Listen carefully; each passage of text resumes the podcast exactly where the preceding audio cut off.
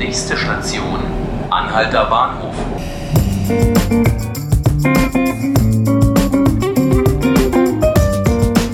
Hallo liebe Zuhörerinnen und Zuhörer, hallo Berlin und Brandenburg. Willkommen zum Brandenburg-Spezial von 5 Minuten Berlin. Mein Name ist Nanke Garrels und wir senden hier einmal die Woche aus Potsdam von unserer Schwesterzeitung, den Potsdamer Neuesten Nachrichten. Und vielleicht hören Sie es auch zwischendurch, dass die Straßenbahn hier direkt am Redaktionsgebäude vorbeifährt. Ich sitze hier mit meiner Kollegin Marion Kaufmann. Sie ist stellvertretende Chefredakteurin der Potsdamer Neuesten Nachrichten. Hallo Marion. Hallo Nanke. Wir sprechen heute über den offensichtlichsten Auswuchs des aktuellen Wahlkampfs. Zweieinhalb Wochen sind es noch und die Stadt Potsdam und auch die Dörfer, die Landstraßen hängen voll mit Wahlplakaten. Und es ist nicht unstrittig, was da teilweise zu sehen ist. Was hat denn am meisten für Aufregung gesorgt bisher? Ja, den Aufreger der vergangenen Woche hat die AfD produziert und zwar hat sie ein Wahlplakat aufgehängt. Das zeigt ausgerechnet den früheren SPD-Kanzler Willy Brandt, ja wirklich eine Ikone der SPD. Und auf diesem Plakat äh, steht eines der bekanntesten Zitate von Willy Brandt, mehr Demokratie wagen. Und wie man sich ja vorstellen kann, hat das bei der SPD für sehr, sehr große Aufregung und Empörung gesorgt.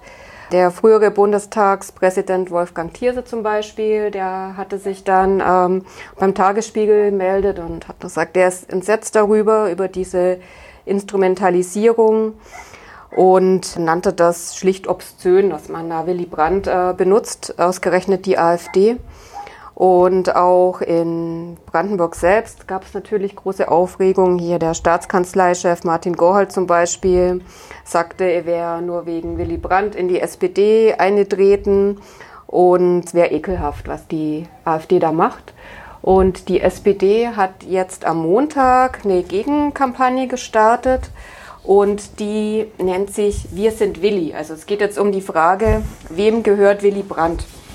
Und ähm, die SPD mit äh, Spitzenkandidat Dietmar Woidke hat dann selbst ein Plakat vorgestellt und darauf steht, wir wollten die Freiheit, wir haben sie erkämpft, sorge dafür, dass sie bleibt. Und dann der Hashtag äh, Wir sind Willi. Also die SPD lässt das nicht auf sich sitzen, die sagt, Willy Brandt gehört uns. Genau. Re Reclaim Willy Brandt. Genau. Sozusagen. Allerdings haben die ja auch sich selber schon einen kleinen Fauxpas geleistet, oder?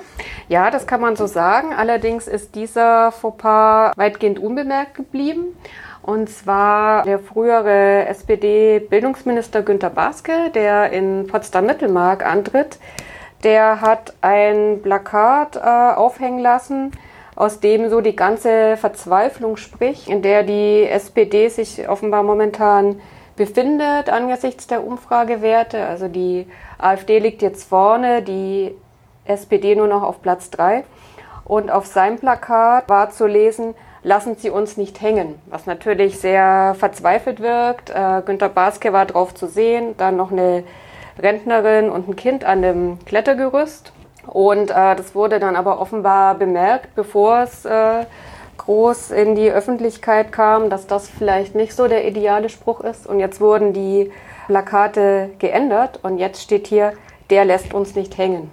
Was ja dann doch eher ein bisschen aktiver ist und vielleicht besser ankommt. Also die SPD hat doch noch was zu bieten. Manchmal ist das, was sie da verteilt und zu bieten hat, aber auch nicht ganz im Sinne des Erfinders. Ja, das ist richtig. Sind wir eben schon wieder bei der SPD, weil es gab da noch einen Fauxpas, der hat aber nichts mit Wahlplakaten zu tun, sondern da ging es um Wahlwerbung an Schulen. Das haben wir eigentlich immer wieder, fast vor jeder Wahl ist das Thema, was ist eigentlich zulässig im, im Wahlkampf und oft spielen Schulen dabei eine Rolle. Und jetzt ist Folgendes passiert. Die Landtagsabgeordnete Simona Koss hat in ihrem Wahlkreis Stullenboxen an die Schüler verteilt. Und das eben jetzt so kurz vor der Wahl.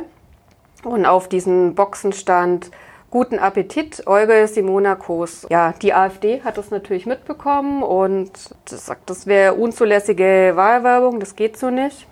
Das Bildungsministerium, auch SPD geführt, hat sich dann damit beschäftigt und ähm, ja, hat tatsächlich festgestellt, dass es nicht geht. Also es ist nicht erlaubt.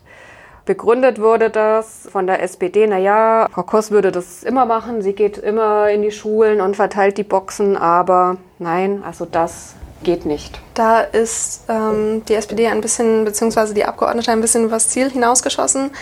Andere Parteien möchten viel weniger an Wahlwerbung. Genau, und zwar gibt es da in Potsdam, also in der Stadt Potsdam, aktuellen Vorstoß von den Linken und auch von der linksalternativen Wählergruppe Die Andere. Die haben gefordert, dass Wahlwerbung begrenzt wird. Also sie sagen, die ganze Stadt hängt voller Wahlplakaten, das stört das Stadtbild und fordern, dass man im Vorfeld schon festlegt, wie viele Plakate eine Partei aufhängen darf zum Teil. Bei äh, die andere ist das ganz konkret. Die sagen sogar, also 500, mehr nicht. Und auch, wie groß die Plakate sein sollen. So als Argument wird auch gebracht, äh, dass es ja auch äh, hier um Energie- und Materialressourcen geht. Und Umweltschutz ist ja zurzeit sowieso ein großes Thema.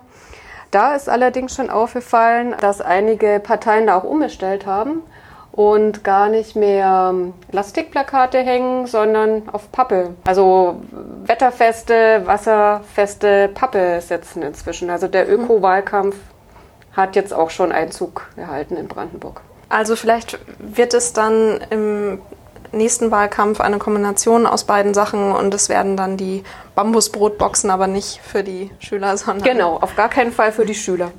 Das äh, wird weiter verboten bleiben, genau. Ja, dann vielen Dank äh, für diesen Einblick in ja, die gerne. Debatten, in die Absurditäten teilweise auch des Brandenburger Wahlkampfs. Das war unser Brandenburg-Spezial von 5 Minuten Berlin diese Woche, wieder aus Potsdam. Wir hören uns nächste Woche wieder. Äh, mein Name ist Nanke Garrels. Ich danke Ihnen ganz herzlich fürs Zuhören und ich danke dir, Marion, für die Einblicke. Ja, danke dir. Sie finden diese Podcast-Folge und alle anderen auf Spotify, bei iTunes und natürlich auf tagesspiegel.de. Einen schönen Tag Ihnen. Música